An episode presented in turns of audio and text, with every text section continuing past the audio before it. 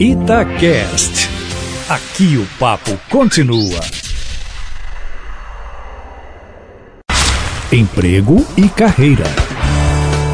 Jaqueline Rezende, o Marilton disse que lá no trabalho dele tá um tal de todo mundo falar que tá doente. Ele falou que descobriu uma síndrome nova, o tal de burnout, que todo mundo fala que tá com essa síndrome e fala assim: Júnior, pergunta pra Jaqueline para mim, isso só pode ser frescura. Jaqueline é frescura? Não, não é frescura.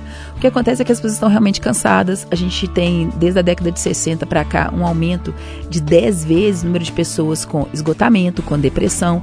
E isso tem sido muito colocado em xeque, sim.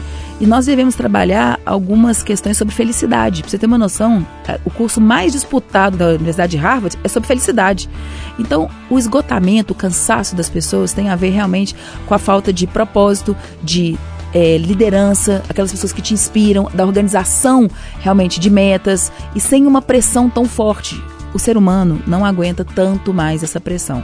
Então, o ideal é reunir todo mundo, fazer um bom treinamento, ver os objetivos, as metas e, os, e claro, saber qual é a estratégia do negócio, porque senão você pode perder pessoas. Jaqueline, o seu Instagram é qual mesmo? Jaque Rezende. Eu adoro, adoro conversar com a Jaqueline por lá. Um abraço, viu, Jaque?